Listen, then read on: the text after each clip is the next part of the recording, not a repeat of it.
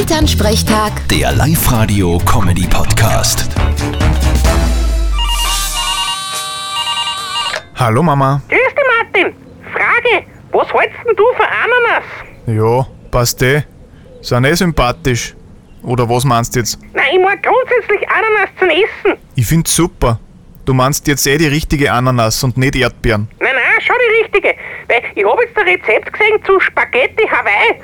Also Spaghetti mit Ananas drin. Das ist sicher super.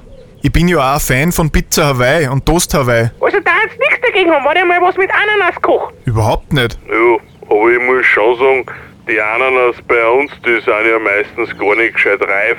Drum schmecken sie weit nicht so süß wie dort, wo sie herkommen. Von wo willst denn du das wissen? Ich hab damals in Thailand Urlaub einmal eine gegessen, die war viel süßer als wir bei uns. Wann bitte warst denn du auf Urlaub in Thailand?